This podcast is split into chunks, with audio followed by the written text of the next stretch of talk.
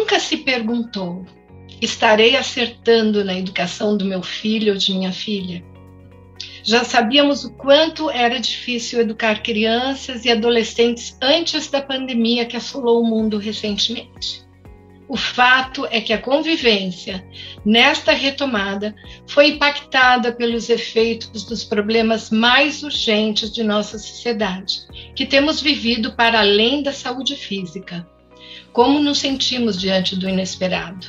Com medo, por vezes tristeza, nostalgia, preocupações para além dos problemas econômicos e sociais que nos afetaram. Estes são também sentimentos presentes em nossas crianças e adolescentes. Eles e elas também sofreram o impacto desse momento de isolamento e de incertezas para o futuro. Como ajudá-los? Qual a tarefa da família e da escola nessa situação tão difícil em que se encontram nossas crianças e nossos adolescentes? Vamos ouvir a doutora Luciene Regina Paulino Tonhita, doutora pelo Instituto de Psicologia da USP, cursou parte do doutorado na Universidade de Genebra, na Suíça. É pós-doutorada na Universidade do Minho, em Portugal, e professora do Departamento de Psicologia da Educação e do Programa de Pós-Graduação em Educação Escolar da Faculdade de Ciências e Letras da Unesp. Ela é líder do GPEM e autora de livros de literatura infantil e literatura acadêmica.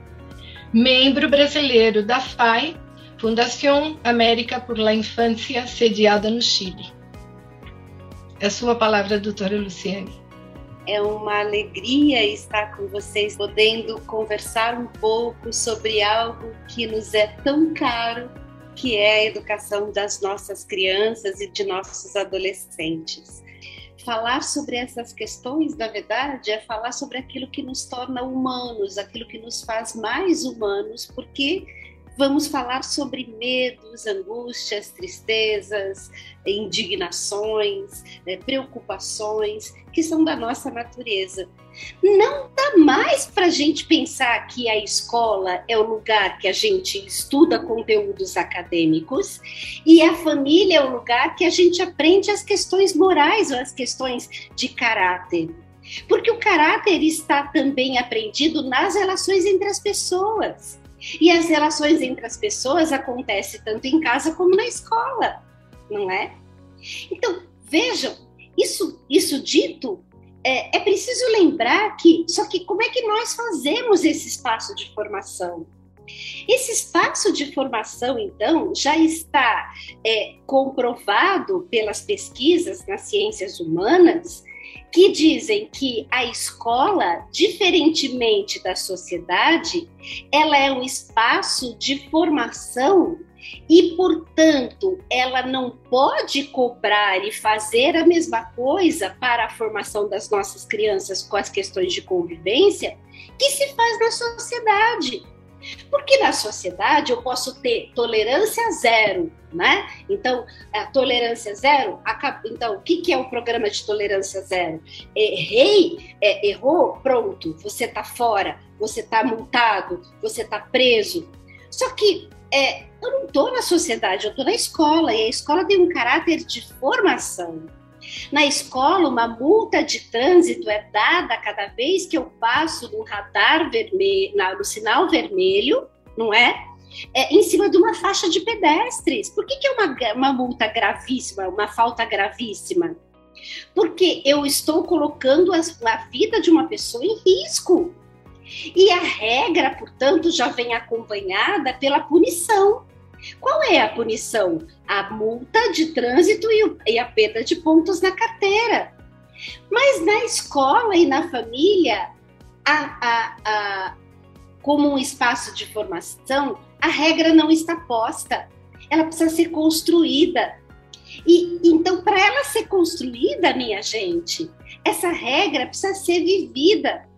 Para ela ser vivida, então, precisa ter um conflito. Então, este mesmo pai essa mãe que estão lá, que estão me escutando agora e que dizem: Meu Deus do céu, eu não sei o que eu faço, porque tem uma guerra todos os dias com o controle da TV, da, da, da TV na minha casa. e os dois filhos que se que se pegam brigando porque querem o controle da TV, um quer assistir, outro quer assistir e, e brigam o tempo todo. Da mesma do mesmo jeito como de repente tem a professora de sexto ano do ensino fundamental chega na sala de aula e tem uma guerra de chicletes na sala de aula. Se ela estivesse fora, se ela não fosse escola e nem família, ela poderia dizer: punido já para fora, você não pode mais ficar aqui. Ela poderia dizer: você vai ter que pagar uma multa. Mas ela é uma instituição que forma. E se ela é uma instituição que forma, ela terá que se utilizar do conflito como uma oportunidade deste menino ou dessa menina com 3, com 6, com 13, com 33, com 66 ou com 99 anos de idade, aprender a resolver um conflito de outra forma. E é por isso que uma professora, quando ela chega, está na sala de aula numa guerra de porra, numa guerra de chicletes, jogando chicletes no cabelo das meninas, principalmente os meninos, né? Então, aquela guerra toda, ela não vai chegar e vai dizer: Eu quero saber quem é que começou. E quando ela diz quem é que começou, alguém se entrega ou alguém entrega o outro e ela bota para fora e diz: os dois, já para a diretoria. Os dois vão ser punidos e vão receber um bilhete para o pai. Quando ela diz isso, ela não leva em consideração o espaço da escola, que é um espaço de construção da convivência de um valor para essa convivência. E isso é garantia por lei que a escola tenha. E é, portanto, o momento em que essa. Por, por que, que a professora na escola vai dizer, é, crianças, adolescentes, o que é que vocês estão brincando? Como vocês podem brincar de outro jeito? Vocês ouviram o que a fulana está dizendo? Fulana, diga para o seu amigo se você gosta de receber um chiclete na sua cabeça. Fulano, você está ouvindo da sua amiga se ela está gostando de receber um, chiclete na cabeça? Como vocês vão resolver este problema de outro jeito, sem jogar chicletes? O que vocês vão fazer de uma próxima vez para fazer uma brincadeira? Porque vocês estão falando que isso é brincadeira, mas é uma brincadeira que não dá para ser feita aqui. Então, como vocês vão brincar de outro jeito que não prejudique as pessoas. O que vocês vão fazer agora para colocar a nossa sala de aula do jeito que ela estava, para que a gente possa então continuar a nossa aula? É isso. E aí em casa eu vou fazer a mesma coisa. Eu vou dizer, meu filho, filho, você quer o controle porque você quer assistir a tal programa o outro filho quer um controle porque ele quer assistir o outro programa. Nós temos um problema: um controle, uma TV e duas pessoas querendo assistir. Como nós vamos resolver esse problema para que fique bem para os dois? E eles terão que chegar a uma solução, porque esta é, esse é o resultado de um conflito. É a ideia, o pressuposto é que eles possam se formar no processo de resolver os conflitos. Ora, como eu disse para vocês, é claro que a escola é um lugar por excelência para convivência. E é por isso que vão acontecer conflitos, minha gente. Conflitos na escola. E vão acontecer agora na pandemia. Por que, que estão acontecendo? Naturalmente, a escola, seu lugar por excelência da convivência, e é na convivência que se manifestam as coisas que a gente não sabe como dizer com palavras, os nossos medos, as nossas angústias, as nossas tristezas, as nossas preocupações. Como é que elas saem? Elas saem por agressão física, elas saem por agressões, é, elas saem por transgressões às regras. Elas saem por enfrentamentos, elas saem por deboche, elas saem por tédio. Então, é claro que aumentam os conflitos na escola, mas aumentam em função de que, primeiro, fomos potencializados por este momento, estamos reaprendendo a convivência presencial né, na escola, e ao mesmo tempo, nós temos na escola o lugar de reencontro.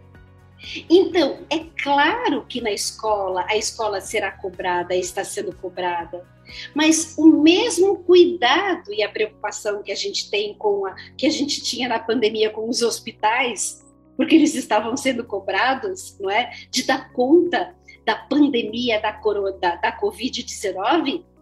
Agora, minha gente, a gente precisa também olhar para a escola como um lugar que precisa também ser cuidado, porque ele também é o centro, do, o olho do furacão neste momento, a escola, o colégio, porque é aqui que vão se manifestar os problemas.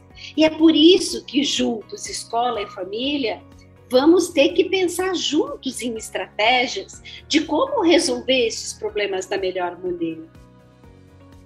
Mas vejam, a escola, interessantemente, claro que ela é um lugar é, propício até para que estes problemas possam é, ser trabalhados. É, interessantemente, numa pesquisa feita pelo SaferNet, um órgão que cuida da internet no Brasil e da regulação das questões de convivência da internet no Brasil, interessantemente, em 2019, é, eles têm lá um gráfico que eles fizeram 2.188 atendimentos de crianças e adolescentes pedindo ajuda de é, ajuda para questões de saúde mental, é, questões de ideação suicida, automutilação e outros tipos de sofrimento emocional. Em 2020, durante a pandemia, esse número caiu para 401 atendimentos. Luciene, espera. Você está dizendo que aumentou o sofrimento emocional lá e agora está falando que diminuiu aqui? Como assim? Eu não estou dizendo que diminuiu o sofrimento emocional. Eu estou dizendo que diminuiu o número de atendimentos do SaferNet. Sabe por quê? Porque quem indica o SaferNet, quem ajuda, quem faz os primeiros encaminhamentos a crianças que têm, a crianças e adolescentes que têm esse tipo de problemas manifestados, são as escolas. E durante a pandemia, como as escolas estavam fechadas, esses encaminhamentos não foram feitos. Então vejam o quanto a escola é importante para dar conta dessas questões que muitas vezes não são vistas e eu volto nelas. A tarefa da escola é atuar sempre em construção com as crianças, com, é, com o problema que acontece no momento em que ele acontece. Do mesmo jeito como é, os problemas que acontecem em casa vão ser tratados é, em casa e a gente po poderá também ajudar os pais a lidarem com os comportamentos que serão de casa. E aí, então, um terceiro ponto. Será que é, temos total controle é, dos problemas que acontecem com as nossas crianças, como nós vimos? É, na pesquisa sobre cyberconvivência, vejam, é, nós não temos como controlar mais os nossos filhos em termos de redes sociais e tudo mais que eles, que eles convivem. É muito difícil para a gente ter esse controle. É, isso não quer dizer que nós não tenhamos que é, trabalhar para que é, é, trabalhar é, pensando intencionalmente em como vamos ajudar nessa demanda que os nossos filhos têm tido, que são os problemas de cyberconvivência. O que eu quero dizer é que controlar não dá mais. É, o que quero dizer, então, também, para pensar essa tarefa entre escola e família, é que vocês verão, é que vocês veem na escola a necessidade, a escola já vê essa necessidade o tempo todo de que um trabalho com a cyberconvivência ou com a convivência digital ou com os problemas que acontecem nos relacionamentos por rede por WhatsApp, nas redes sociais, eles não poderão mais ser considerados problemas que não são da escola. Porque a escola, pais, mães, professores, professoras, não tem mais parede.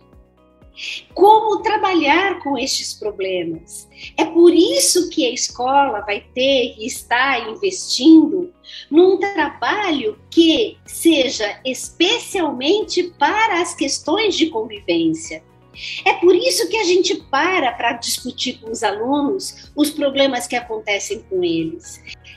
O fato é que, quando falamos dos problemas mais atuais, estamos falando em problemas que vêm também pela internet. E interessantemente, antes da pandemia, nós já tínhamos dados de pesquisa que mostravam que os problemas de violência na internet que mais afetavam os nossos alunos, os nossos filhos, crianças e adolescentes, e continuam sendo hoje, não são problemas vindos de, de pessoas desconhecidas.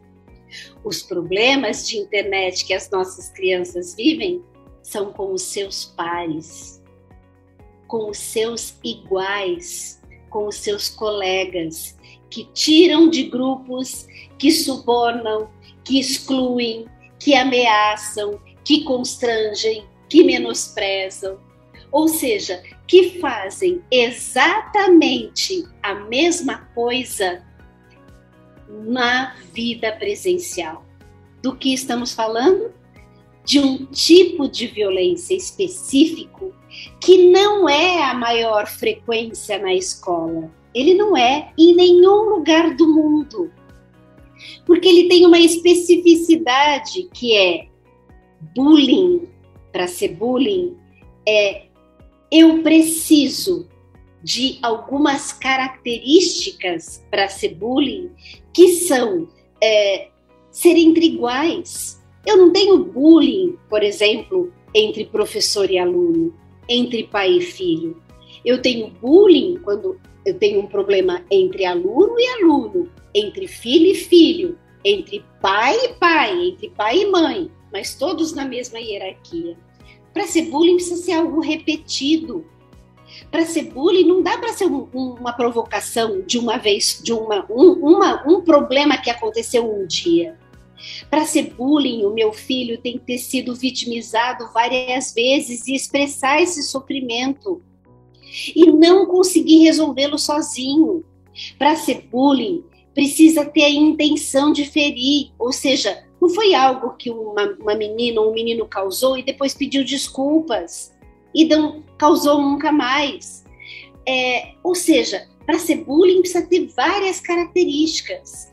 Não é então toda a ação que acontece na escola que será um problema como bullying. Até porque o problema do bullying, sim, é verdade, ele é um dos mais cruéis. Mas como nós fazemos para ajudar, Luciene, se o bullying é um problema cruel que você está dizendo e que muitas vezes outros problemas tão cruéis quanto o bullying, nós não ficamos sabendo. Sabe por quê? Porque o bullying, uma das crueldades do bullying, como o pensamento suicida, como a automutilação, é que nós, pais e mães, professores e professoras, somos os últimos a saber. Essas manifestações, elas não são vistas por nós. Até porque, como eu disse para vocês, vejam, a pesquisa mostrou que os problemas de ciberagressão estavam vindo de celulares e computadores de fora da escola, não é? Então, ué, desculpe, de fora de casa. Então, ué, então o controle não é possível. Isso significa o que, Luciene? Estamos perdidos? Não temos mais o que fazer? Não. Temos dois pontos de vista. Porque quando vocês estão aqui para um diálogo com a escola e com a família reunida, para pensar as questões que nos afetam neste momento, é, nós precisamos entender o que é, é as ações, o que são ações conjuntas entre escola e família. E a família pode sim ajudar. E como é que a família ajuda? A família ajuda quando ela trabalha com algo que é da mesma forma com a mesma forma, apesar do conteúdo ser diferente, que a casa, é, que a escola trabalha. Como assim, Luciene, que você está dizendo? Eu estou dizendo que bullying não é algo visto pelos professores. Eu estou dizendo que bullying não é algo, bullying, automutilação, pensamentos suicidas, não são problemas, são cruéis, mas não são, não são visíveis aos nossos olhos. Mas isso significa, então, que nós precisaremos de ações que antecipem esses problemas por um lado, ou seja, que previnam. E o que deve prevenir este problema que é o isolamento, que é o fechamento, que é a transformação em angústia, em tristeza de uma intimidação que eu estou vivendo. Como é que eu faço isso? Pelo diálogo, pela aproximação com o meu filho. Agora, vocês podem me dizer, Luciane, acontece que meu filho é assim, o diálogo é assim, ó. Vocês já tiveram isso no WhatsApp? Conversa de WhatsApp com meu filho, 16 anos, o meu Gabriel tem. Oi, filho, tudo bem? Resposta do Gabriel: S. Filho, você estudou? Resposta do Gabriel: N. Filho, como foi na aula? NN. Sabe o que é NN? Normal. Ou seja, esse é o diálogo que o adolescente faz hoje. Mas esse é o diálogo que a gente não vai poder dizer que é o diálogo da nossa família. Só que se eu perguntar para ele se tudo bem, é, e se ele estudou, e como ele foi na aula, e ele responder isso e acabar e dizer: Ah, tá vendo? É uma coisa. A adolescente é assim mesmo, não, não conversa. Não vai adiantar. Me aproximar dele significa conquistá-lo. Me aproximar dele significa, ô filho, você viu que saiu numa reportagem hoje que que tá tendo um monte de problema na escola. E aí, na sua escola, como é que. Você viu essa reportagem aqui? E aí, na sua escola, como é que foi? Tá tendo esse tipo de problema? Ou seja, é, eu tenho que achar maneiras. Filho, putz, olha, eu tenho que te contar uma coisa. Vem cá ver meu pé hoje como tá. Nossa, hoje, olha, eu trabalhei feito um condenado. Olha aqui o tanto de. Olha a minha agenda como foi hoje. E a sua, filha, como é que foi? E aí, como é que foi seu dia hoje? Ou seja, eu tenho que criar espaços. É, vamos tomar um sorvete juntos? Filho, antes de assistir TV, vem cá. É, vem cá, senta aqui um pouquinho. Estou precisando muito que você me diga uma coisa. Será que tem uma sobremesa para a gente comer hoje juntos? Cria essa necessidade, cria esse espaço. Busque porque é isso que vai fazer com que o meu filho se sinta valor a ponto de não ser intimidado por alguém. É isso que vai fazer com que meu filho sinta-se valor a ponto de, é, de não precisar intimidar ninguém, porque ele vai sentir que ele tem espaços de escuta na, na, na, na casa dele. Do ponto de vista da escola, e eu termino, a escola vai fazer a mesma coisa. As escolas hoje sabem de uma necessidade que é mais do que nunca investir em formas de protagonismo infanto-juvenil. Mais do que nunca, formar alunos para resolver com assertividade os problemas, porque são eles que fazem parte das redes sociais, porque são eles que fazem parte do, dos grupos de WhatsApp. Então, é aluno ajudando aluno. Vejam, tudo isso, o diálogo com o meu filho, como essa técnica de aproximação, a conversa, a, a a, a mensagem, a, a maneira de dar a ele possibilidade de escolhas. Filho, estou vendo que vocês têm um problema para resolver com o controle de, da, da, televisão. Os dois querem usar. Como vocês vão resolver esse problema? O que vocês podem fazer para resolver um problema que só tem uma TV e duas pessoas que querem a TV? E eles continuarem brigando? O que eu posso fazer filhos, vocês preferem chegar a uma solução em que os dois assistam um depois do outro? Ou vocês preferem que eu guarde o controle da televisão e nenhum assiste? Porque se eles chegarem a essa, essa, é, a essa escolha, e eles vão dizer: ah, não, mãe, pai, então eu prefiro que você guarde o controle porque eu não estou conseguindo resolver o problema. Não. Simplesmente o que ele vai fazer é: ele vai continuar brigando. E eu vou dizer para ele: então você escolheu. Você fez a sua escolha.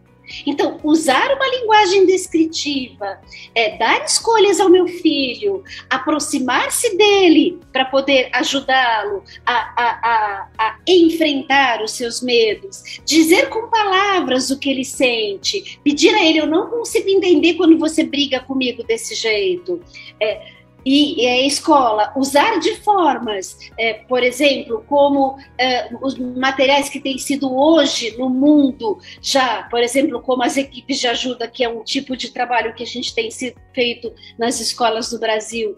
Tudo isso vai fazer com que os meus filhos, com que os meus alunos entendam a necessidade de que é, eles precisem se autocontrolar, precisem controlar o que sentem e dizer com palavras aquilo que, se não for com palavras, infelizmente sairá com tapas, pontapés, socos, agressões físicas ou verbais a qualquer pessoa.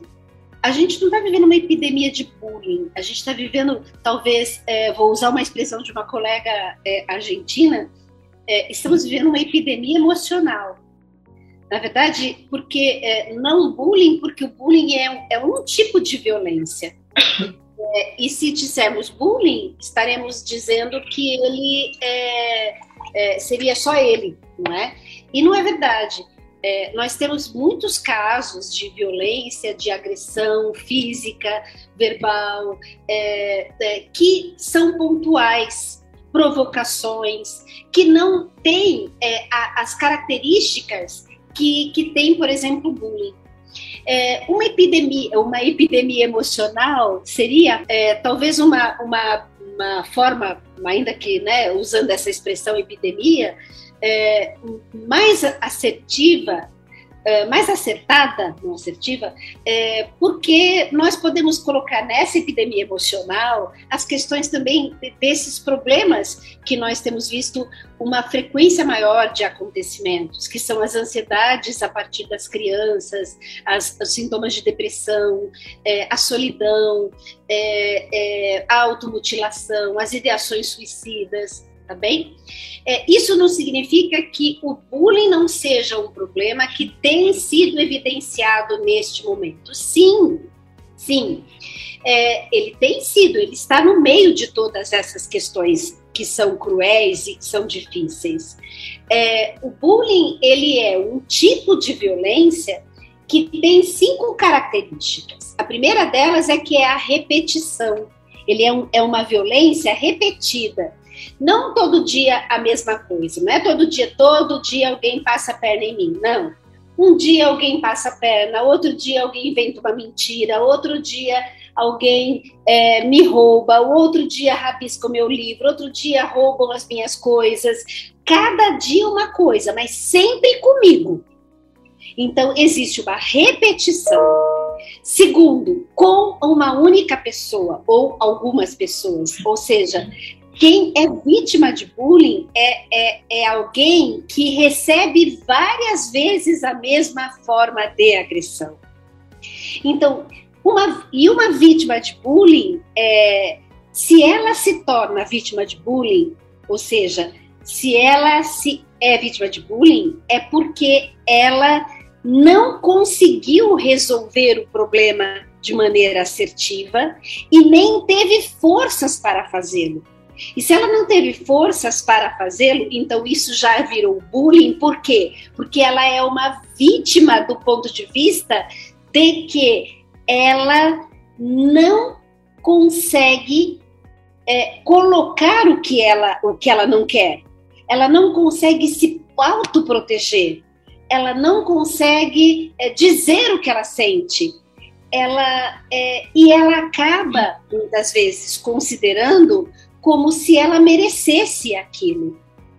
É, então, normalmente, então é preciso um cuidado principalmente com as crianças e, e, e, adolescentes, vejam, pais e mães, porque é, quando as crianças elas, elas dão mais sinais do que apenas chorando, do que chegar chorando em casa. É, elas podem chegar chorando, mas pode ser que seja algo pontual. É, e uma agressão pontual, ela, ela é claro, é sério. Nenhum de nós quer que uma criança chegue chorando em casa de maneira alguma. Mas eu preciso é, investigar se há outros sinais. E outros sinais significa ver se, ela, se essa criança tá, está se angustiando com facilidade em outros momentos que não seja da escola, ver se ela está manifestando, por exemplo, dores psicossomatizando dores, se ela está se afastando de colegas. E é por isso, pais, que a primeira coisa a fazer é, é sim procurar a escola para poder pensarmos juntos. Olha, meu filho tem dado esses sinais. Que sinais ele tem visto aí? Você pode também ficar de olho na escola? Por quê?